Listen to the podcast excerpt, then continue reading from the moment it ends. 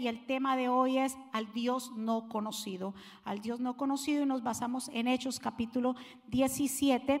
Estaba pensando, porque es un poquito largo, decir, vamos a tomar algunos, pero no, no, el Espíritu Santo me ministró que lo leyera todo entero para poder que podamos entenderlo. Vamos a, tratar, esta, la, la versión que ustedes van a ver en las pantallas es la TLA, así que le pido paciencia, sabiduría, escuche muy bien lo que eh, vamos a leer hoy en día. La palabra santa del Señor se lee así.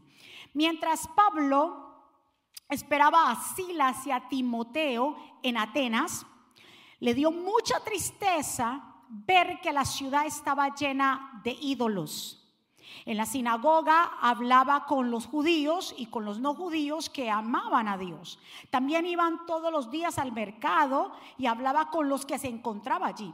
Algunos eran filósofos de los que pensaban que lo más importante en la vida es ser feliz. Otros eran filósofos que enseñaban que la gente tenía que controlarse a sí misma para no hacer lo malo. Algunos de ellos preguntaban, ¿de qué habla este charlatán? Otros decían, parece que habla de dioses de otros países, pues habla de Jesús y, la, y de la diosa resurrección. En Atenas, la junta que gobernaba la ciudad se reunía en un lugar llamado Aerópago la gente y los extranjeros que vivían allí les gustaba mucho escuchar y hablar cosas nuevas. Allí, así, que llevaron a Pablo ante los gobernantes de la ciudad y esto le dijeron, lo que tú enseñas es nuevo y extraño para nosotros. ¿Podrías explicarnos un poco mejor de qué se trata? Pablo se puso en pie ante la junta y les dijo, habitantes de Atenas, he notado que ustedes son muy religiosos. Mire lo que le dijo, repitamos, 22. Pablo se puso en pie ante la junta y les dijo, habitantes de Atenas. En otras versiones dice, queridos atenienses. He notado que ustedes son muy religiosos. Mientras caminaba por la ciudad, vi, vi que ustedes adoraban, adoraran a muchos dioses y hasta encontré un altar dedicado al Dios desconocido. Pues ese Dios que ustedes honran sin conocerlo es el Dios del que yo les hablo. Él es el Dios que hizo el mundo y todo lo que hay en él. Es el dueño del cielo y de la tierra y no vive en templos hechos por seres humanos. Tampoco necesita la ayuda de nadie, al contrario, Él es quien da la vida, el aire y todo lo que la gente necesita. A partir de una sola persona hizo toda la gente del mundo y a cada nación le dijo cuándo y dónde debería vivir.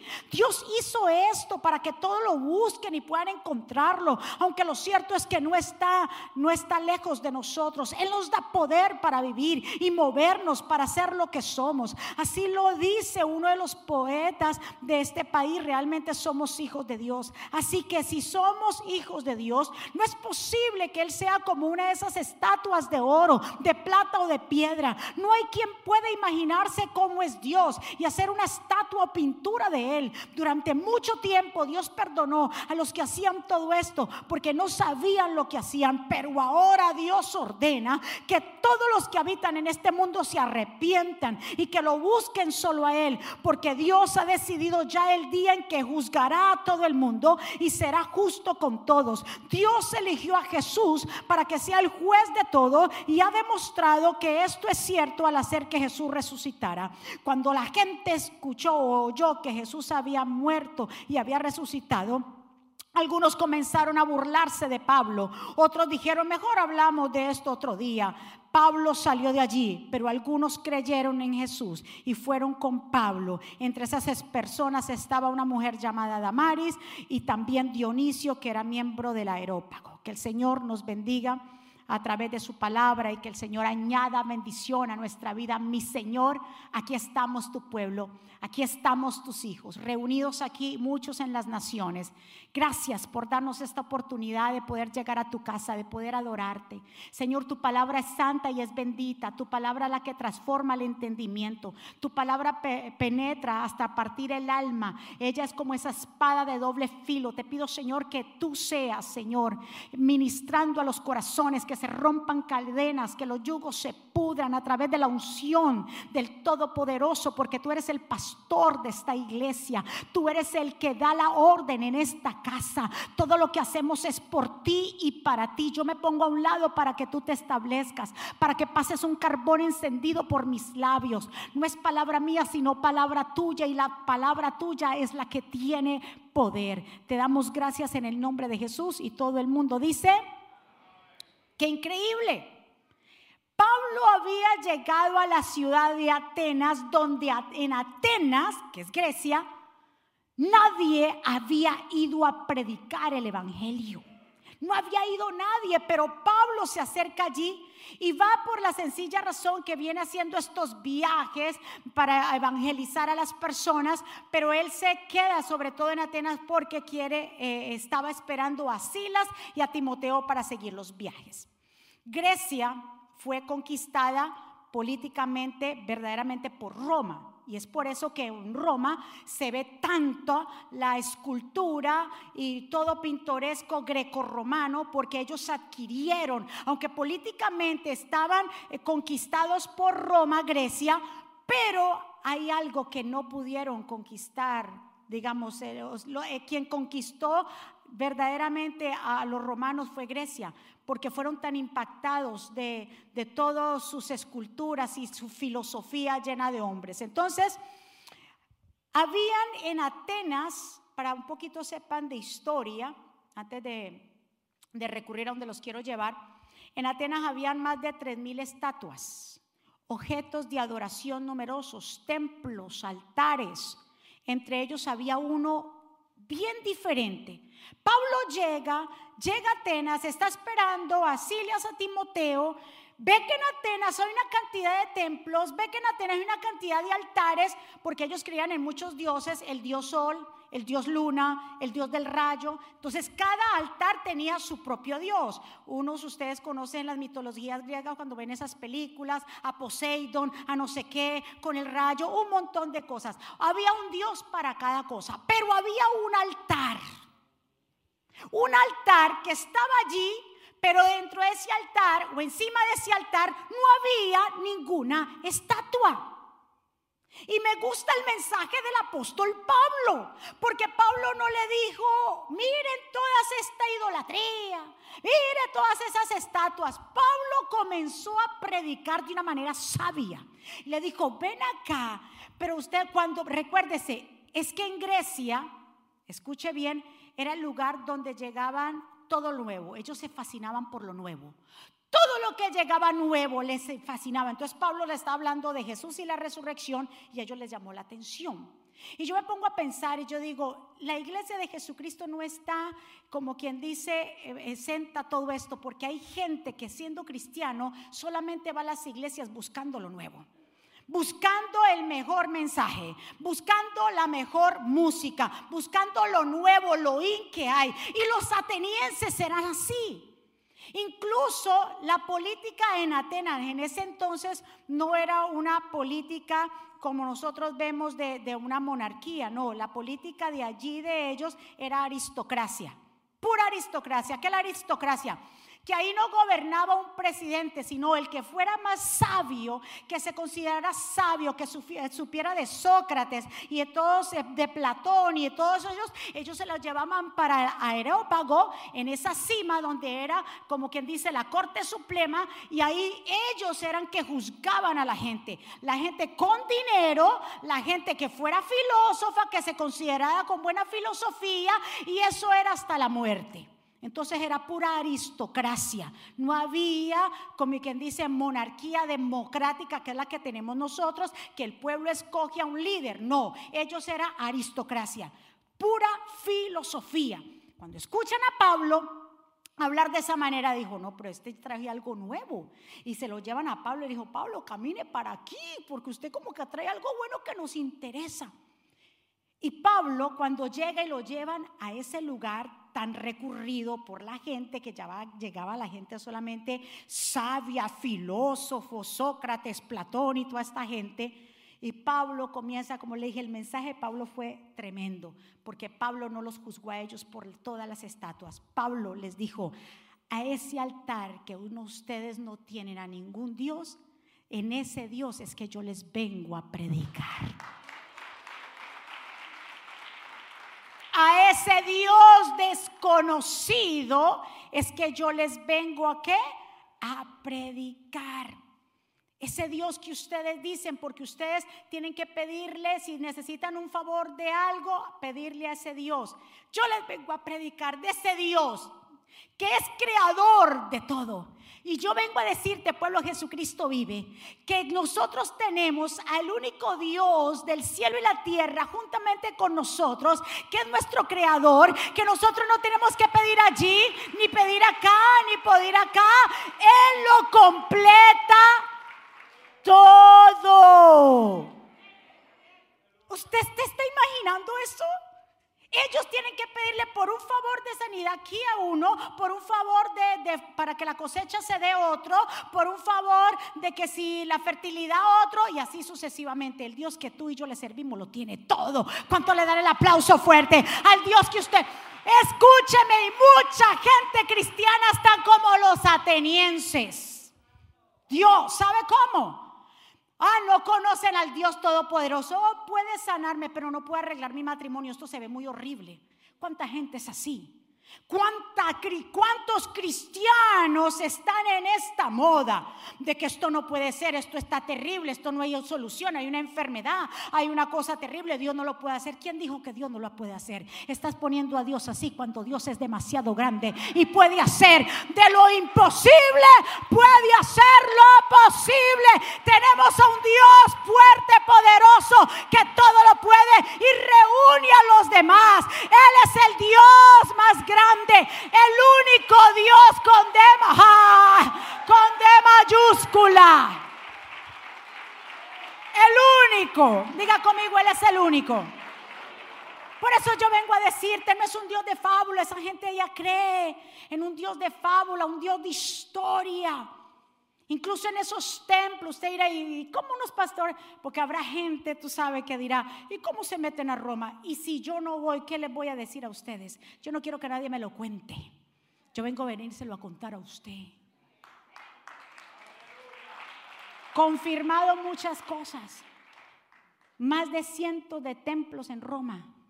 Todos los templos están vacíos, puro turista. Y dentro de esos muchos templos hay incluso sacerdotes que han eh, momizado y los tienen adentro y oran a esos sacerdotes que están momificados dentro de eso. Así estamos. La iglesia de Jesucristo, se lo digo bien claro, estamos siendo muchas personas, están siendo como los atenienses, quieren lo in ¿Qué hay de nuevo? El nuevo predicador, la nueva música. Y si ha cambiado todo, porque y si ya hace todo, si ya no hay música que a la gente le agrada, van y buscan a otro lugar. Porque quieren qué? ¿Qué querían los atenienses? Nueva filosofía, venga para acá, venga para acá, explíquenos cómo es la cuestión. Queremos lo nuevo. La iglesia de Jesucristo no se basa en lo nuevo, la iglesia de Jesucristo se basa en la verdad de Dios. Vamos, vamos, en la verdad. No esté buscando lo nuevo. Porque tanto buscar lo nuevo deja lo que verdaderamente tiene valor. ¿Cuántos están de acuerdo? Los hombres no pueden estar buscando mujeres por ahí porque entonces desprecian a la que tiene la casa. La mujer no puede estar buscando por ahí porque desprecia lo que está en la casa. No estemos buscando lo nuevo porque lo nuevo nos aleja de Dios. O sea, estoy hablando de cosas, filosofías nuevas, cambios en, las congregaciones que tiene que ser aquí. Usted tiene que, usted tiene que discernir que donde, se, donde haya la verdad y donde esté la palabra de verdad, ahí es que debemos adorar a Dios. Denle otro aplauso fuerte. Me gusta lo que dice Jeremías 10:10, pero el Señor es el Dios verdadero, el Dios vivo y el Rey eterno, ante su enojo, tiembla toda la tierra y las naciones son impotentes en su indignación. Como decía el pastor, toda lengua confesará que Jesús es el Señor. Puede ser que lo rechacen ahora. Puede ser que seamos como el apóstol Pablo, que predicamos la palabra y no la gente no quería, estaba envuelta en sus propios quehaceres. Y ahorita les cuento una anécdota que esto se lo voy a dejar para terminar. Mire, Incluso los griegos eran tan llenos de filosofía, que yo no sé si usted se acuerda, habla en Juan 12, 20, que el tiempo de la Pascua, Jesús estaba haciendo la entrada triunfal y dice la escritura que hubieron unos griegos que subían a adorar entre la fiesta y estos pues fueron a Felipe, que era de Besaida de Galilea, y le rogaron diciendo, Señor, queremos ver a Jesús. ¿Por qué usted cree que los griegos fueron a ver a buscar a Jesús? ¿Por qué creen ustedes que esos griegos fueron a buscar a Jesús? Porque lo que Jesús enseñaba Mm, lo que Jesús hablaba les tomaba la atención. ¿Qué es esto nuevo que Él está hablando? Ellos eran impactados por lo que no conocían para adoptarlos ellos. Y yo vengo a decirte que nosotros tenemos ya la gran verdad de nuestra vida. Tenemos el Evangelio. Con el Evangelio lo tenemos todo. El Evangelio es el verbo, la palabra escrita. Jesús hecho carne. ¿Qué más deseamos? ¿Qué más necesitamos conocer? Él es el Dios de todo, el grandioso. Los otros son figuras hechas de hombre, puras mitologías que no son verdaderas, pero el Dios que yo vengo a hablarte es un Dios que todo lo puede, puede restaurar, puede sanar, puede liberar, puede hacer lo que nadie puede hacer, lo puede hacer nuestro Dios. ¡Uh! Dios. Señores, yo vengo a hablarte de un Dios grande poderoso. My God, oh, Dios. Vengo a hablarte un Dios que va a hacer un milagro en tu casa, en tu vida. Ay, sí, lo puede hacer. Ay, aquí, Dios mío, yo siento que Dios se está moviendo en este lugar. Uh. Te estoy hablando de algo que yo vi. Te estoy hablando de algo que el pastor y yo pisamos allá. Te estoy hablando de cosas visibles y tangibles que vivimos en aquel lugar. Increíble. Estuvimos en la parte donde estuvieron, estuvo preso el apóstol Pablo y Pedro. Estuvimos en aquella cárcel. Fue increíble cómo nos... Era un lugar que se volvió todo ya, todo es museo. Pero en un momento di gracias a Dios, cuando nos dejaron solos no habían turistas. Y el pastor y yo bajamos a esa cárcel, la cárcel de allá. Es como lo dice la escritura, exactamente. Porque lo que dice la Biblia es veraz. Y hacia abajo, hacia abajo. Y comenzamos a bajar escaleras, a bajar escaleras, a bajar escaleras. Cuando llegamos a esa, tumba, a esa, a esa cárcel fría sin un rayo de sol, con cadenas ahí que estaban todavía y a los presos los bajaban por un hueco. Y ahí estuvo el apóstol Pablo y Pedro en Roma presos por causa del Evangelio llegaron ahí por decir la verdad. El cristiano de ahora no quiere hablar por, no quiere ser perseguido, no quiere sufrir por causa del evangelio. ¿Cuánto tiempo estuvo allí? Yo decía, pero el apóstol Pablo, ¿cómo puede escribir cartas en Roma con esto tan oscuro? Oscuro. No había una lamparita así chiquitica por allá, pero no eran lámparas que uno aprende de luz, sino era una candelita ahí. Yo digo, Dios mío, ¿qué pasa con el cristiano de ahora? Somos raquíticos, somos perezosos, somos de pasajero nada más, como en las iglesias, como un aeropuerto. No hay convicción, no hay compromiso. Somos fáciles cuando llega un problema soltar a Dios. Somos fáciles de regresarnos para el mundo cuando Dios ha hecho tanto por nosotros. No. Iglesia, remuévete. Uh. el apóstol Pablo le dijo a ellos, porque yo, oh, esta palabra a mí me, Dios mío, escuche esto lo que le dice.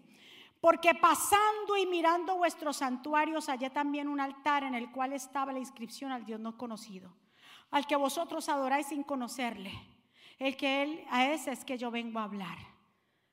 el que ustedes, ustedes adoran sin conocerle, ¿cuántos cristianos están iguales? ¿Cuántos cristianos están iguales? Adoran a un Dios que no conocen. ¿Saben por qué? Porque dice que Dios no puede hacer tal vez un milagro que tú piensas que es muy difícil para Él. Al Dios no conocido. ¿Cuántos cristianos están adorando a un Dios no conocido? Que no lo, no lo conocen, no lo conocen como padre. Yo a él, a mi padre, yo lo conocí como Abba Padre, porque siendo huérfana, porque cuando yo no tenía papá y mamá, él me recogió y me abrazó y yo lo conozco como mi padre. ¿Cuántos cristianos están así, con el altar vacío, con el altar destruido? Con los pozos vacíos. Vienen a la iglesia, vienen y van. Cantan cinco adoraciones, dos adoraciones, vuelven y salen iguales. No hay una motivación, no hay un cambio, no hay esa pasión porque la han perdido. ¿Por qué? Porque siempre quieren oír fábulas. Creen en todos. Acuérdense que ellos creían en todos los dioses, menos en el Dios grande se había hecho ese altar por si acaso, como eran tantos dioses, si alguno se nos olvidó y para que los dioses no se vayan a ofender, hagamos este altarcito. Esto es de mucho de que aprender de parte de nosotros. Dice que Pablo empezó a hablarles a ellos de lo que ellos tenían, no los juzgó por las demás cosas. Hubieron tres reacciones. Miremos la, la audiencia. Cuando a Pablo se lo, se lo llevan para la Europa, que ahí les pongo una foto, no es, encontrada pues por la internet, acerca de dónde quedaba esto. Era una colina que ahí solamente eh, se, se, hablaban, ¿ve? Ahora eso está en ruinas completamente, pero de ahí ellos subían y hablaban. Pero recuérdese que era aristocracia, no era democracia, no había un presidente. Ahí quien mandaba, ¿quién eran? Los filósofos, los que más sabían, los que tenían plata. Ahí estaba. Hubieron tres reacciones cuando el apóstol Pablo comenzó a hablar de la resurrección. Le dijo, no, espérate, le vengo a hablar de Jesús, de la resurrección. Unos se burlaron, pues sus dioses eran muertos. O nos dijeron, como dice mucha gente, puede ser que la gente cuando uno le hable, y eso es lo que pudimos ver, puede ser que se burlen, no pasa nada. Otros hay gente que uno le habla y dicen, después oiremos de eso, no hay tiempo, para eso no tengo tiempo. A Pablo le pasó lo mismo. No tenemos tiempo, después oiremos de estas cositas que vos estás hablando. Pero algunos creyeron. Y aunque hubieron solamente, la Biblia nombra que dos de ellos, pero fueron dos muy importantes. Habla de un magistrado, de un auropaguita, que era también filósofo, que creyó en la palabra, llamado Dionisio, y también Damaris. Aquí relata que no importa, la palabra se lleva. No contemos cuántas personas son ganadas, no contemos por la multitud, sino que vale la pena por un alma que se salva, vale la pena. Vale la pena. Y en el viaje hablamos y hablamos, pero subo una, una joven Elena. Y usted no sabe de dónde es Elena. Cuando Elena, estamos hablando que Elena no la encontramos ya al último del viaje. Y yo ya había hecho el mensaje para esto. Cuando empezamos a hablarle, a predicarle a Elena, y habla, Elena hablaba muy bien español. Le digo, y Elena, ¿y usted dónde aprendió tan bien español? Me dice, ¿a qué tú no sabes? Y le digo, ¿de dónde? Me dice, de las novelas. le digo, sí, de todas las novelas mexicanas me la veía de... Digo, pues entonces se puede no ver novelas, por, si acaso. De cuando dice que la gente quiere aprender inglés, véase programas en inglés, no novelas, no, porque eso no sirve. Pero ella dice, yo aprendí español, pero lo habla fluyentemente. Lo, aprendí, lo aprendí viendo novelas. Pero ¿de dónde es Elena? De nada menos ni nada más de Grecia. De Atenas específicamente es esta niña. Esta niña se le predicó el Evangelio y abrió su corazón al Señor. Escuche, no importa cuánto sea, el Pablo tenía una gran multitud, pero dice solamente Dionisio y Damaris. Pero si usted mira la historia y lee la historia de Dionisio, Dionisio creyó, se bautizó e implantó iglesia en Atenas. Escúcheme pueblo, solamente diga la palabra, hable la palabra. Que el que verdaderamente la va a aceptar en su corazón va a ser salvo. Hay cuántos cristianos no escuchan la misma palabra y les da lo mismo. Salen iguales, salen hasta más aburridos de la vida, porque no la entendieron, porque el que no entiende la palabra sale más aburrido. Pero cuando usted la entiende, cuando usted se apodera de ella, cuando usted la saborea, cuando usted es gracioso con la palabra, le da gracia y comienza a decir, oh, esto está bueno, ¿cómo no servirle al Señor? Mire a su vecino y dígale, deja esa cara de limón. Dígaselo. Usted sabe que en América, y otros me siguen mirando con cara de limón. Ustedes saben que aquí en América, como decíamos con el pastor, y si usted leía, leía nuestras reflexiones diarias, es un país, somos el mejor país que estamos en el mundo. ¿Verdad que sí? Todavía la palabra de Dios, hay gente que quiere escuchar la palabra, todavía hay gente que verdaderamente quiere servirle al Señor. Ya casi para terminar, quiero terminar aquí con esto, pero mire lo que dice Hebreos 13, 8. Dios es el mismo de ayer, de hoy y de siempre. Él no es un Dios de cuentos como lo tienen, ni de fábula ni de filosofía, en templos que están totalmente vacíos. ¿Cuántos, la Biblia dice que somos templo del Espíritu Santo, ¿verdad? ¿Cuántos de nosotros o cuántas personas tienen su templo vacío? Muchos templos vacíos en Roma, Italia y por donde usted quiera que vaya. ¿Cuántos templos vacíos no hay en personas que dicen ser cristianas? Sus altares están destruidos, destrozados. Se han basado en un Dios de recuerdo. A mí Dios me usaba. Te usaba y ahora qué pasa. Uy, a mi Dios, vea yo, yo, yo, ¿qué, qué dice la gente de que hacía antes? ¿Que yo qué? Nadie, nadie dice nada. Yo, ah, yo predicaba, yo botaba aceite. Usted viera eso así. Yo, un Dios de historia, de pasado. ¿Y qué pasó contigo? ¿Qué pasó? ¿Para dónde te fuiste? Porque Dios sigue ahí. Dios es inmutable. ¿Qué pasó contigo? Hemos hecho del dolor nuestra fortaleza. La gente sigue aferrada al dolor, sigue aferrado a, lo que le hicieron, al pasado. Y, me, y siguen contando de un Dios de historia. Dios no quiere que hables de tu historia. No vuelvas a, por favor, no vuelvas a hablar de tu historia, lo que tú hacías, para dónde tú ibas. No hables más de tu historia, eso no cuenta para Dios. No, allá hablan de pura historia. Eso no cuenta para Dios. Dios quiere ahora que le cuente lo que estás haciendo. Y yo tampoco quiero contar de mi historia pasada. Yo quiero contar de mi historia presente. De lo que Dios está haciendo conmigo y contigo ahora.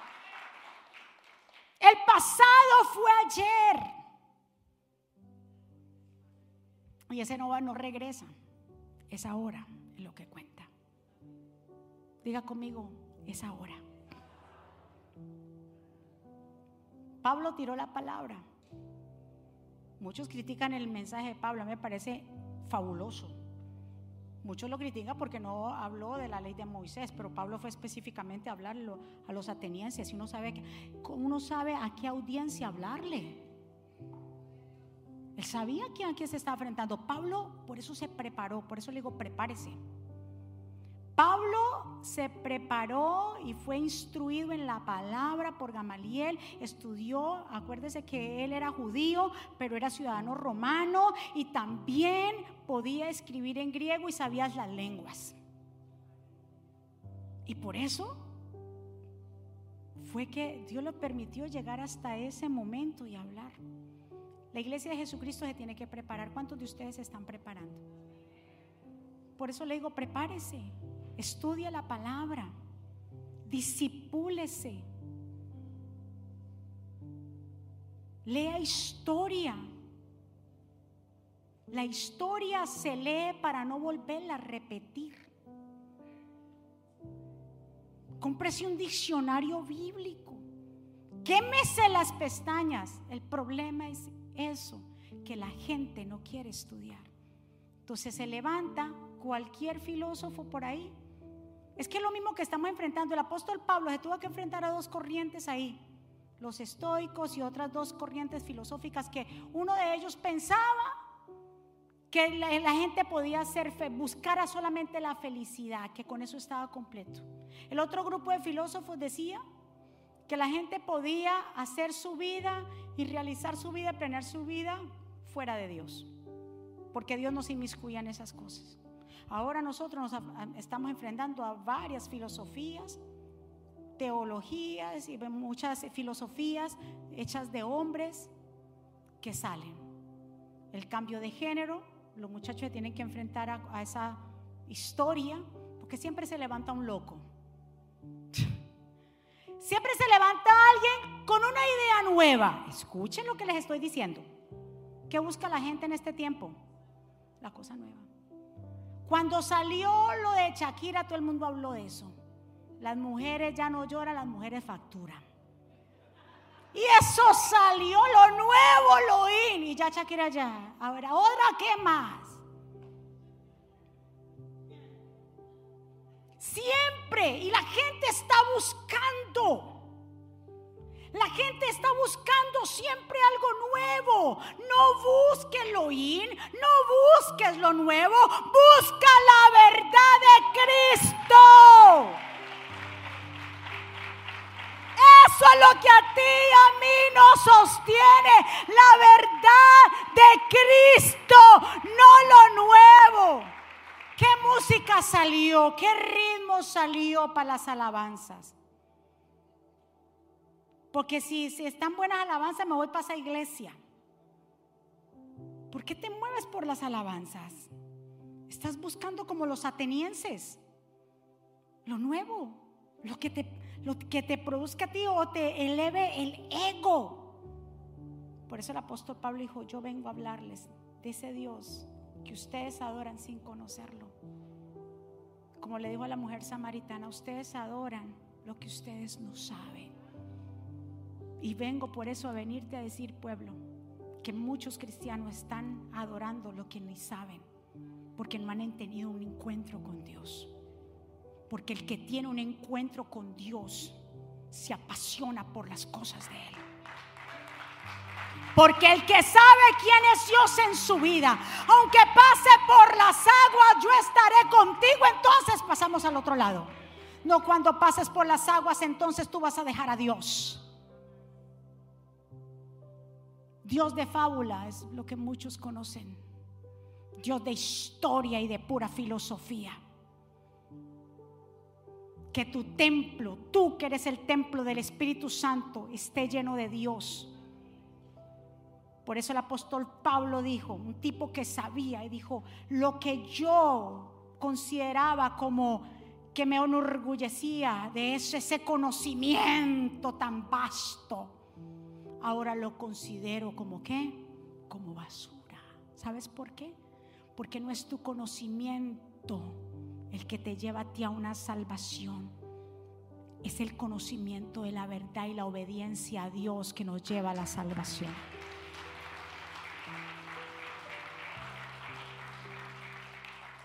Por eso las iglesias, muchas iglesias están estancadas, porque el pueblo mismo está buscando lo que, lo nuevo. Ahora, por favor, lo nuevo en cuanto a enseñanzas, porque siempre buscamos siempre las cosas nuevas que vienen de parte de Dios, pero no eso es no debe ser tu pan de diario o de moda, porque se está moviendo una ola de moda, no. Es la convicción que tú tengas al Dios que tú le sirvas.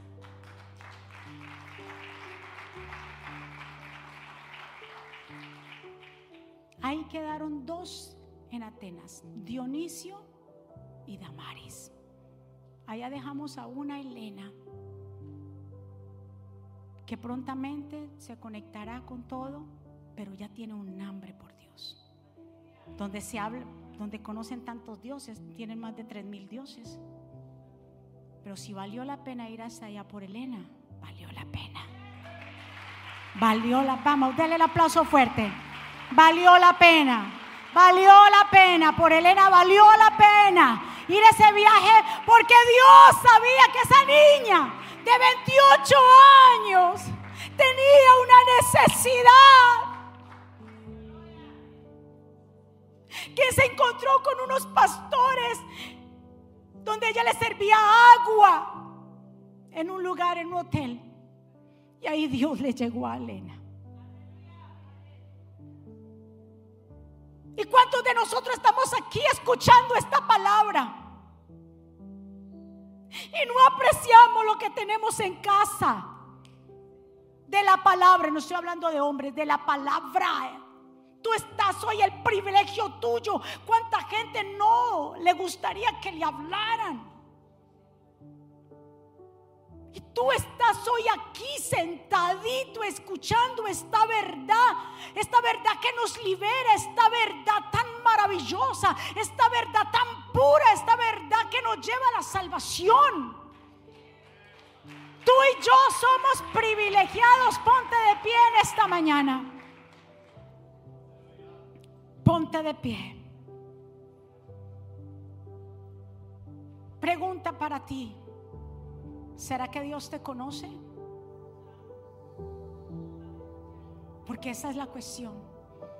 Como dijo Pablo, es que Dios, no es que Dios, ustedes hayan conocido a Dios, sea que Dios te conozca. ¿Será que Dios te conoce? ¿Sabe cómo Dios conoce a los conocidos? Cuando obedecemos su palabra ahí nos hacemos conocidos de Dios. No hay una cosa más que le agrade a nuestro Padre, es cuando sus hijos se deleitan en obedecerlo. Eso le agrada a Dios, que sus hijos se deleiten en obedecerlo. No descuides tus altares, tu altar de aquí. ¿Cuántos de nosotros vemos a nuestros hijos crecer, verdad? Tan rápido que decimos, ay, que se quedaran así, tan lindos, chiquiticos, así. Porque chiquitos tú los sientes en tu regazo, te dan besitos y abrazos, ya no se avergüenzan de ti. Que se quedaran así. ¿Cuántas veces tal vez Dios no nos ha dicho lo mismo? Yo quiero que te quedes un poquito más conmigo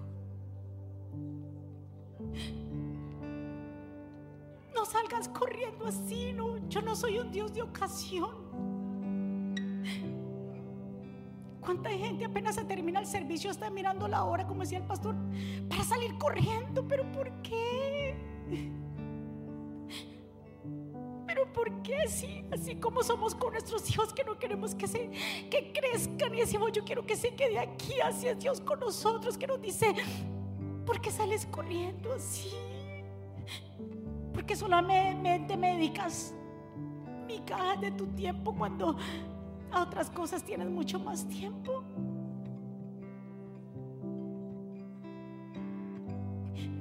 Tú no sabes al Dios que le servimos, mi amado.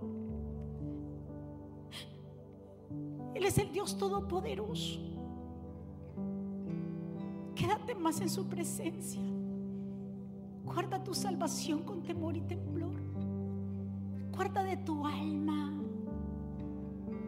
Tu alma es lo más preciado que tú tienes, este cuerpo. Este cuerpo que tú ves aquí. Se lo van a comer los gusanos. Va a perecer. Esto, todo esto que tú ves, no es nada. Porque el polvo vinimos al polvo tiene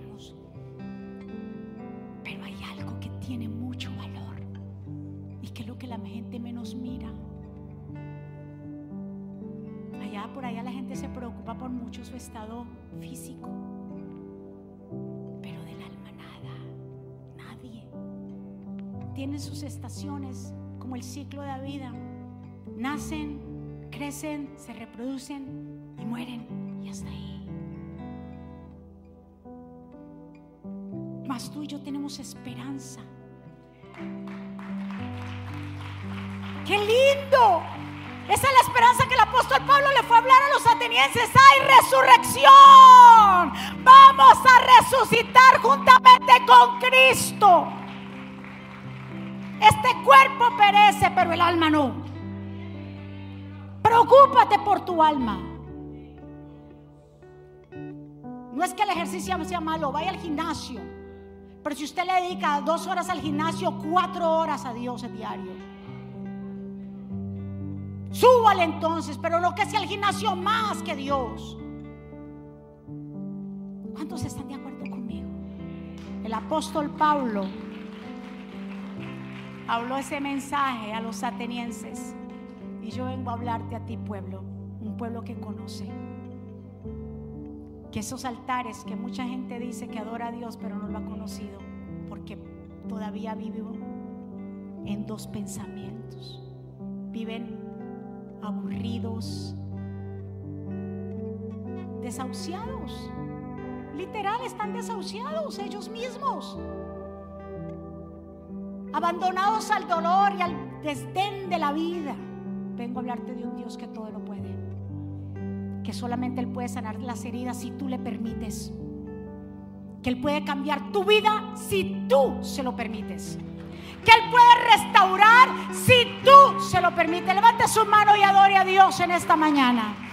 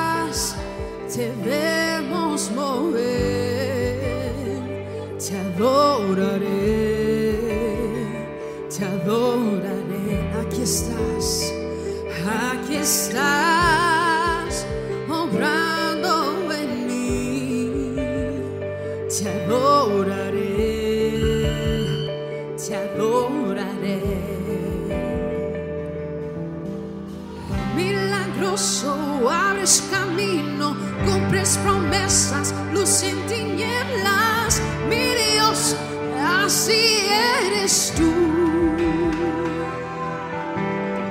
Milagroso, abres camino, cumples promesas, luz en tinieblas, mi Dios, así eres tú. Aquí estás, tocando mi corazón.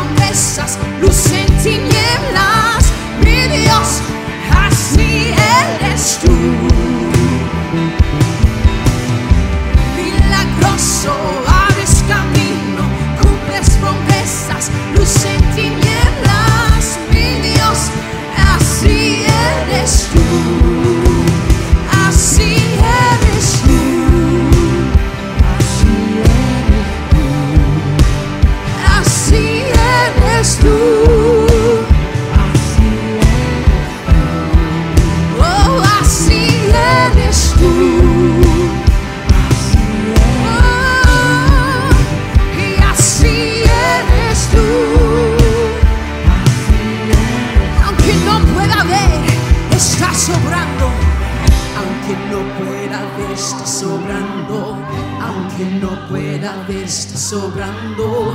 Siempre estás, siempre estás sobrando. Siempre estás, siempre estás sobrando. Aunque no pueda ver, está sobrando. Aunque no pueda ver, está sobrando. Siempre estás, siempre estás sobrando. Sí, Señor. Aunque no pueda ver, está sobrando. Aunque no pueda ver, está sobrando sobrando. Siempre estás,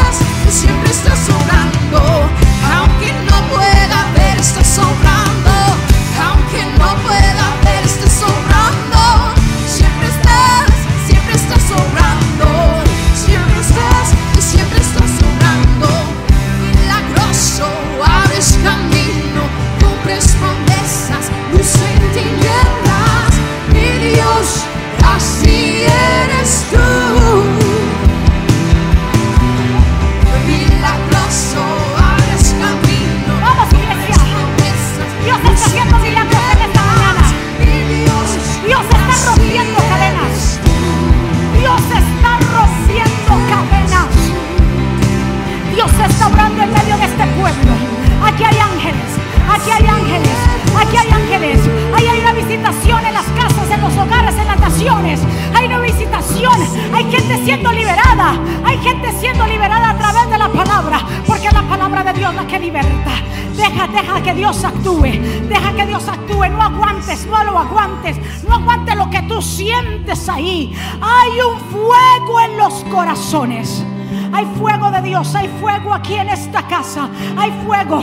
Si tú crees que Dios puede hacer un milagro, ven al altar, ven al altar.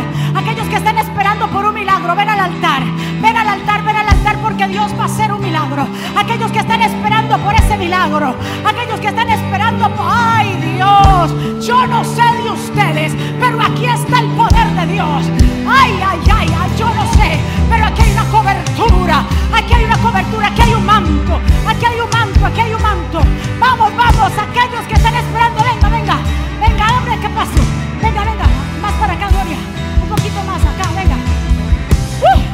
Ay, Señor, ay, Señor, ay, Señor, el chofar, que suene. Venga, venga, venga, porque Dios va a hacer un milagro, venga. ¡Ah! Sí, Señor, vamos, vamos. Abres camino, cumples promesas, Dios en tinieblas. Dios, así eres tú. Ay, yo no sé de ti, pero aquí Dios va a ser un milagro.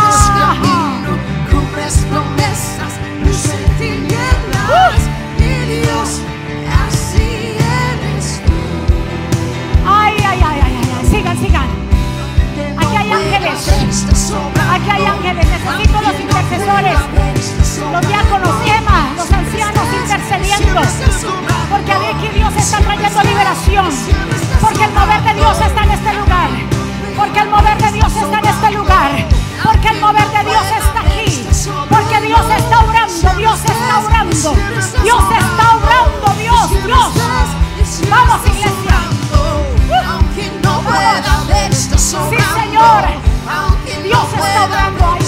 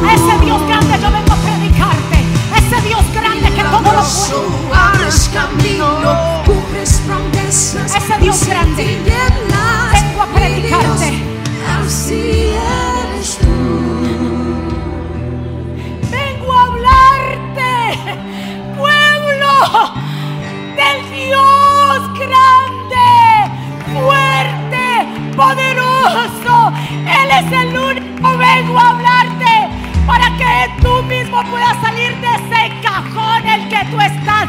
El diablo te quiere así, el diablo te quiere entumido, el diablo te quiere aprisionado. No le creas. Viene un milagro para tu vida, para tu familia, para tu salud, para tu finanza, para tu negocio. Viene un milagro y cuando sucede cuéntalo aquí, porque Dios marcará hoy. Eh, ah, antes y el después. Oh Dios, Dios marcará el antes y el después de tus hijos, de tu vida. Oh Padre, en el nombre de Jesús, por cada vida que ha pasado, aquí hay una liberación grande. Sí, pastor. El Señor ministra que los ancianos hacen todo. Vamos a ungirles los oídos, los ojos a este pueblo tan hermoso. Porque el enemigo ha querido arrebatarle su alma. Pero Dios ha peleado por ti.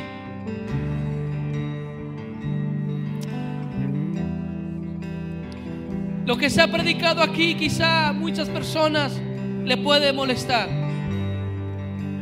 Pero es mejor que tu alma esté bien con Dios y no te vaya para el infierno. En esta mañana Dios te va a ungir aquellos hermanos que se sentían como quien dice, no soy merecedor de esta gran salvación. Ni Jesucristo que estaba ahí al lado, que era un pecador de pecadores, ese que estaba al lado de la cruz, ni a él lo juzgó. Dios te está dando una gran oportunidad en esta mañana. Te estamos en esta mañana llevando un evangelio, un evangelio para que tú conozcas al Dios verdadero. Como dijo Job, de oída te había oído, pero ahora mis ojos te ven. Dios en esta mañana le va a permitir pasar esta suerte por sus ojos. Pero es para quitarle las vendas que lo tenían enseguecidos ustedes. Para así como el apóstol, así Saulo, que después fue Pablo, esa venda, esa cacha que estaba en los ojos no lo permitían ver más allá. Pero cuando Ananía oró por él, esas cegueras cayeron. Y hoy te van a comenzar a ver lo sobrenatural. Escuche bien. Esto es un acto solemne. Esto es espiritual. Allá incluso en Europa, Dios nos hablaba que cuidados que nos quiten la salvación. Que peleemos por esa. Por eso vinimos en esta mañana y dijimos, ¿qué es lo más importante para ti? Y muchos de ustedes pensaron que era la familia, muchos pensaron que era el esposo, muchos pensaron que los hijos, muchos pensaron que era la esposa o trabajo. Se equivocaron. Porque mismo Jesús dijo que aquel que no deja padre, madre, hijo, esposo, esposa, tío, sobrino, no es digno de ser su discípulo. Mas aquel que lo deja recibirá cien veces más. No solamente aquí, sino la vida venidera. Vamos a ungir a los ancianos para que luego pasen a ungir a todos. Señor, te damos gracias.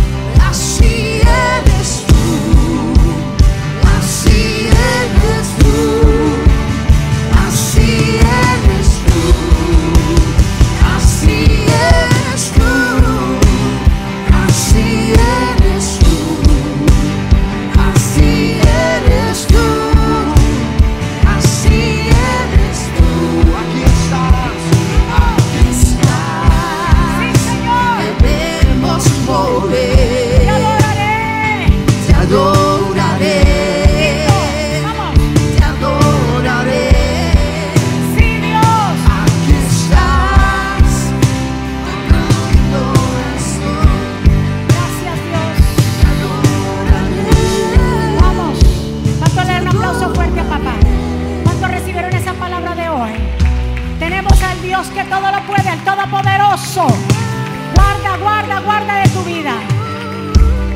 Si hay alguien aquí o alguien allá que desea reconciliarse con Dios y quiere hacer la oración de fe, yo te invito a que donde tú estás, que abras tu corazón. No hay mayor alegría, no hay mayor bendición y mejor regalo que nuestro nombre esté escrito en el libro de la vida. Si hay alguien que se quiera reconciliar con Dios, repita conmigo, Señor Jesús, yo te doy gracias por mi vida, te pido perdón por mis pecados, yo te recibo como mi Señor y suficiente Salvador. Perdóname, enséñame, ayúdame, dirige mi vida, Señor, te la entrego todo a ti. Tú eres mi Dios grande y fuerte, en ti confío. Reconozco que soy pecador y que necesito de ti. Reconozco que tú eres el Mesías, el Hijo del Dios viviente. Perdóname, Señor. Perdóname mis transgresiones, mis pecados. Hoy empiezo un nuevo tiempo. Señor Jesús, te entrego mi vida y mi familia. Y escribe mi nombre en el libro de la vida. En el nombre de Jesús, denme un aplauso fuerte. ¿Quién vive? ¿Quién vive? ¡Viva su nombre! ¡Qué Dios tan grande y poderoso adoramos! El único. Las naciones podrán tener muchos dioses, pero nosotros tenemos al, al único, al mejor, al Dios verdadero, que Él cumple todo en uno. ¿Verdad que sí? Denle otro aplauso fuerte. Amén. Nos vamos. Los esperamos el martes, si Dios lo permite, a las parejas acá. Levante sus manitas, Padre, gracias por este tiempo maravilloso. Gracias por cada vida que está aquí, por cada vida que está allá. Gracias por darnos este privilegio de llegar a tu casa con bien. Gracias por el liderazgo de esta casa, por las familias que aquí se reúnen, que vienen de diferentes pueblos, lugares, ciudades y vienen a este lugar. No porque seamos mejores, es porque tu presencia está aquí. Es porque tu presencia, tu presencia nos atrae a este lugar.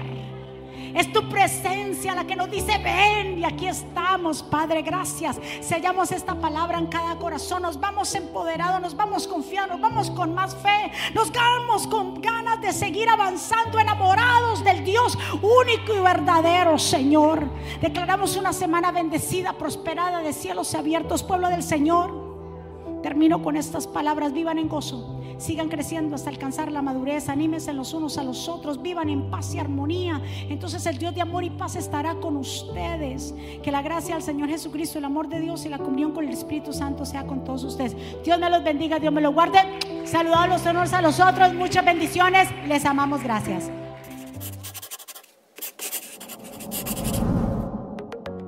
¿Quieres estar al día con todos los eventos de la pastora Mónica Jaques y Ministerio Jesucristo Vive? Ahora lo puedes hacer introduciendo la aplicación Mónica Jaques, ahora disponible en la tienda de aplicaciones de Apple y Google.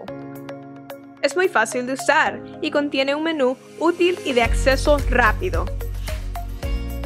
Ahora podrás acceder al último libro de la pastora Mónica, eventos, palabras de fe e incluso comunicarte con nosotros vía chat.